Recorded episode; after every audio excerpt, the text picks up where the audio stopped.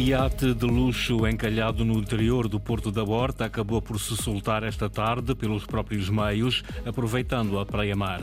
Há entendimento, mas não há garantias. As negociações entre a Ryanair e o Governo Regional estão fechadas. A secretária Berta Cabral espera que a companhia cumpra o compromisso com voos para os Açores no inverno. Este ano, com menos festivaleiros e menos bandas internacionais, começa ao início da noite o Festival Maré de Agosto em Santa Maria. Para o dia de amanhã, poderá contar com períodos de céu muito nublado com abertas e possibilidade de aguaceiros e condições favoráveis à ocorrência da trovoada nos grupos central e oriental. Máximas previstas de 25 graus para Santa Cruz das Flores e Ponta Delgada e 26 para a Horta e Angra do Heroísmo. Avançamos agora com as notícias da região, edição às 18 horas com o jornalista Sais Furtado.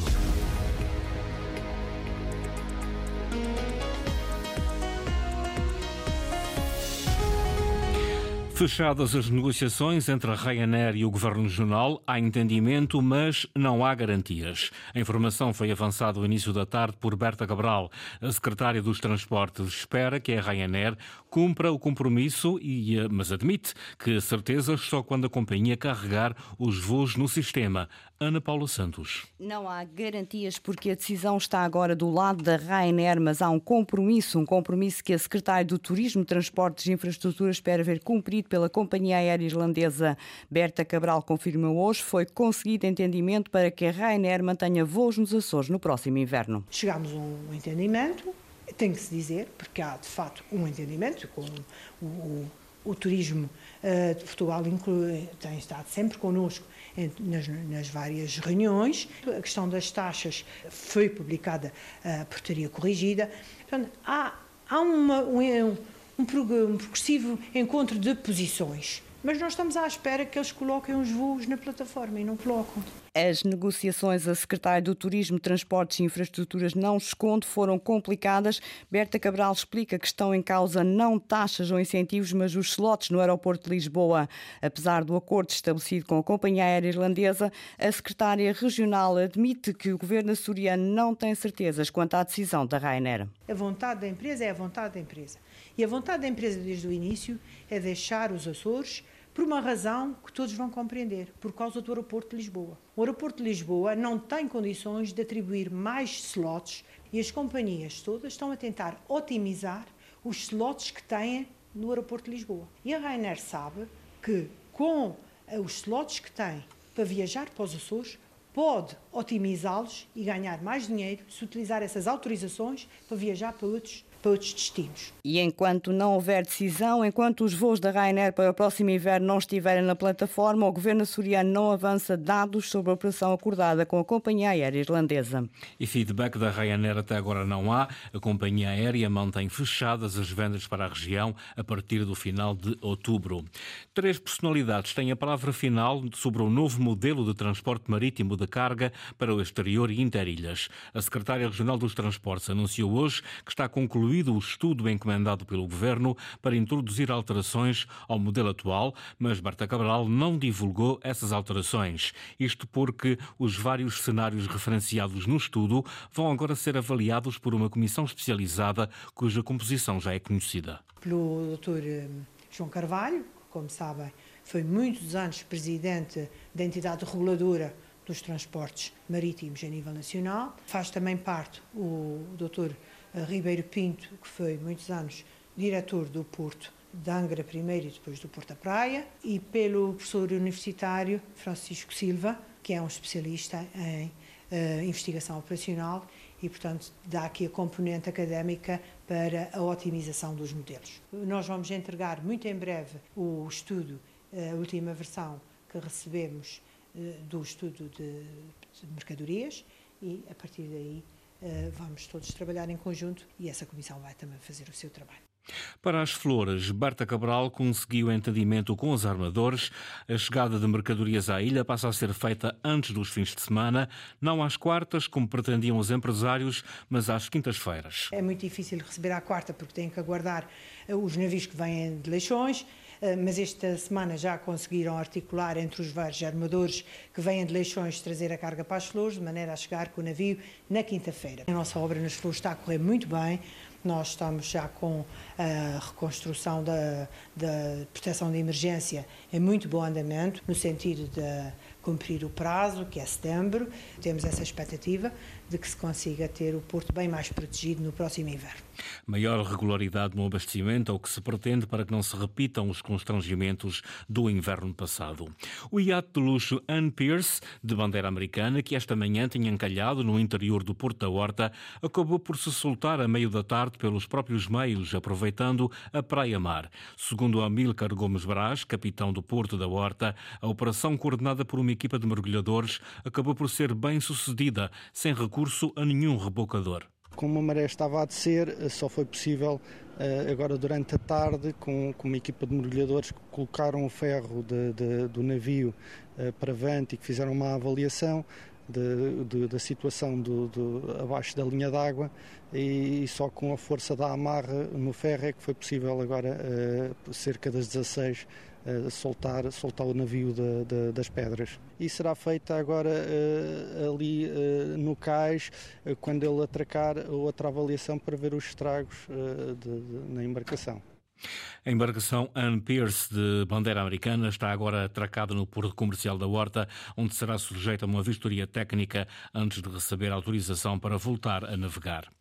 E no Parlamento açoriano, o PS fez entrar um requerimento a questionar o governo sobre a criação da entidade gestora do doente em espera. O deputado Tiago Lopes acusa o executivo açoriano de deixar os doentes sem interlocutor para as suas reclamações, o que classifica de inaceitável. É inaceitável que os utentes do Serviço Regional de Saúde continuem mais de um ano depois da extinção da figura do provedor do utente da saúde sem saber a quem devem dirigir as suas queixas ou reclamações. É necessário recordar que foi por decisão do Governo Regional do PSD, CDS, PPM, com o apoio do Chega e da Iniciativa Liberal, que extinguiu o provedor do utente da saúde, criando em sua substituição a entidade gestora do doente em espera, mas até o momento pouco ou nada sabemos sobre esta entidade. Aquilo que nós estranhamos é que os utentes do Serviço Nacional de Saúde continuem atualmente sem saber a quem devem dirigir as suas queixas. Essa é uma das questões que nós eh, apresentamos no nosso requerimento. O PS estranha também que no portal do Governo Regional não conste qualquer informação sobre a entidade gestora do doente em espera. A Secretária da Saúde rejeita as acusações do Partido Socialista de que os utentes não sabem a quem dirigir as suas reclamações sobre o Serviço Regional de Saúde. Mónica Seidi garante que há muitos canais disponíveis para os utentes. Atualmente, todas as unidades de saúde de ilha e os hospitais da região dispõem dispõe do gabinete do utente, um, gabinete este que uh, foi criado em março de 2019 através de uma circular normativa interna da própria DRS uh, e assinada pelo diretor regional da altura, o enfermeiro Tiago Lopes. Além deste gabinete do utente, todos os utentes do Serviço Regional de Saúde dispõem ainda de outras formas de manifestarem uh, quer o seu desagrado, quer até mesmo alguma sugestão junto das instituições do Serviço Regional de Saúde, um, nomeadamente a nível do livro amarelo, podem enviar um e-mail ou uma carta dirigida à Secretaria, à Inspeção Regional da Saúde, à Direção Regional de Saúde e até às unidades de saúde ilha, ou podem dirigir-se e fazê-lo presencialmente uh, na DRS. Quanto à entidade gestora do doente em espera, a Secretária da Saúde lembra que este órgão não vai substituir o provedor da saúde, vai ser sim responsável pelo cumprimento dos tempos de espera para cirurgias, consultas e exames de diagnóstico e que no final do ano será nomeada a figura da entidade gestora da saúde. A entidade gestora, a figura em si, um, apesar de estar criada, não está de todo em funcionamento. Tem sido um processo moroso, atendendo aqui também a, uma, a um diferente paradigma de, de, do atual gabinete da Secretaria Regional da Saúde. Achamos que é esta altura para concluir este projeto e, portanto, até ao final deste ano, uh, é nossa intenção nomear um, alguém que tenha o perfil adequado para fazer esta gestão e que tenha competência nesta matéria. Mónica Saidia garantir que até ao final do ano será nomeado um responsável pela entidade gestora do Doente em Espera. É um livro pedagógico para alunos e professores dos segundo e terceiro ciclos do ensino básico. Conta a vida e os pedaços de história deixados pelo cronista Gaspar Frutuoso na sua obra Saudades da terra. Hoje assinalam-se 432 anos da data da sua morte e a Fundação Gaspar Frutuoso lançou um livro para transmitir aos mais novos os conhecimentos deixados pelo historiador, sacerdote e humanista açoriano. Linda Luz. Uma sala escura preparada ao detalhe para se fazer história. Desde a banda sonora da floresta Laurisilva de fundo, plantas endémicas açorianas meticulosamente colocadas na plateia, até à misticidade das cores dos holofotes. Sentimos que estamos a entrar no mundo de Gaspar Frutuoso. É este o título do livro pedagógico lançado hoje pela fundação a que o cronista dá o nome. Nos últimos anos temos tentado uh, levar a fundação fora de portas da universidade, não só gerir o conhecimento que a Casa-Mãe nos promove, mas nós queremos ir um bocadinho mais além disto, até porque está no nosso estatuto, não só gerir projetos de investigação, mas também transmiti-los à comunidade de uma forma mais eh, desmaterializada e de uma forma menos, menos mais fácil de leitura por todos os públicos-alvos e pela comunidade em geral. Carla Ramalho é vice-presidente da Fundação Gaspar Frutuoso. Acompanhou o projeto desde o início, um projeto a que a MAPA de Ideias, uma empresa que produz conteúdo educativo, deu corpo. Inês Câmara explica o processo, que se traduz em adaptar os escritos de há mais de 400 anos, em Saudades da Terra, a crianças do ensino básico. Qual era o mundo dele? Ou seja, que conteúdo é que nós íamos trabalhar a partir da obra de Gaspar Frutuoso? Não é? Portanto, nós não estamos aqui para celebrar a morte, Estamos para celebrar a vida, mas estamos principalmente para celebrar as ideias. Estas ideias que passam quase como se fossem murmúrios na história e que agora nós encontramos aqui nestas comemorações todas que houve, no livro, e que vamos ouvir falar nas salas de aula. Então tínhamos estes temas todos para explorar. Tínhamos o historiador, tínhamos o sacerdote, tínhamos o humanista, tínhamos a ideia de colecionar, tínhamos o, homem que se empenhou a escrever uma obra gigantesca. A escrita de leitura fácil, a interatividade dos recursos usados, os desafios lançados aos jovens. Ler o mundo de Gaspar Frutuoso é conhecer a história e a geografia não só dos Açores, mas de toda a Macaronésia. É todo mundo por descobrir no manual pedagógico que vai estar disponível em breve. Festival Maré de Agosto começa hoje na Praia Formosa, em Santa Maria. Este ano tem menos festivaleiros e menos bandas internacionais. António Pacheco.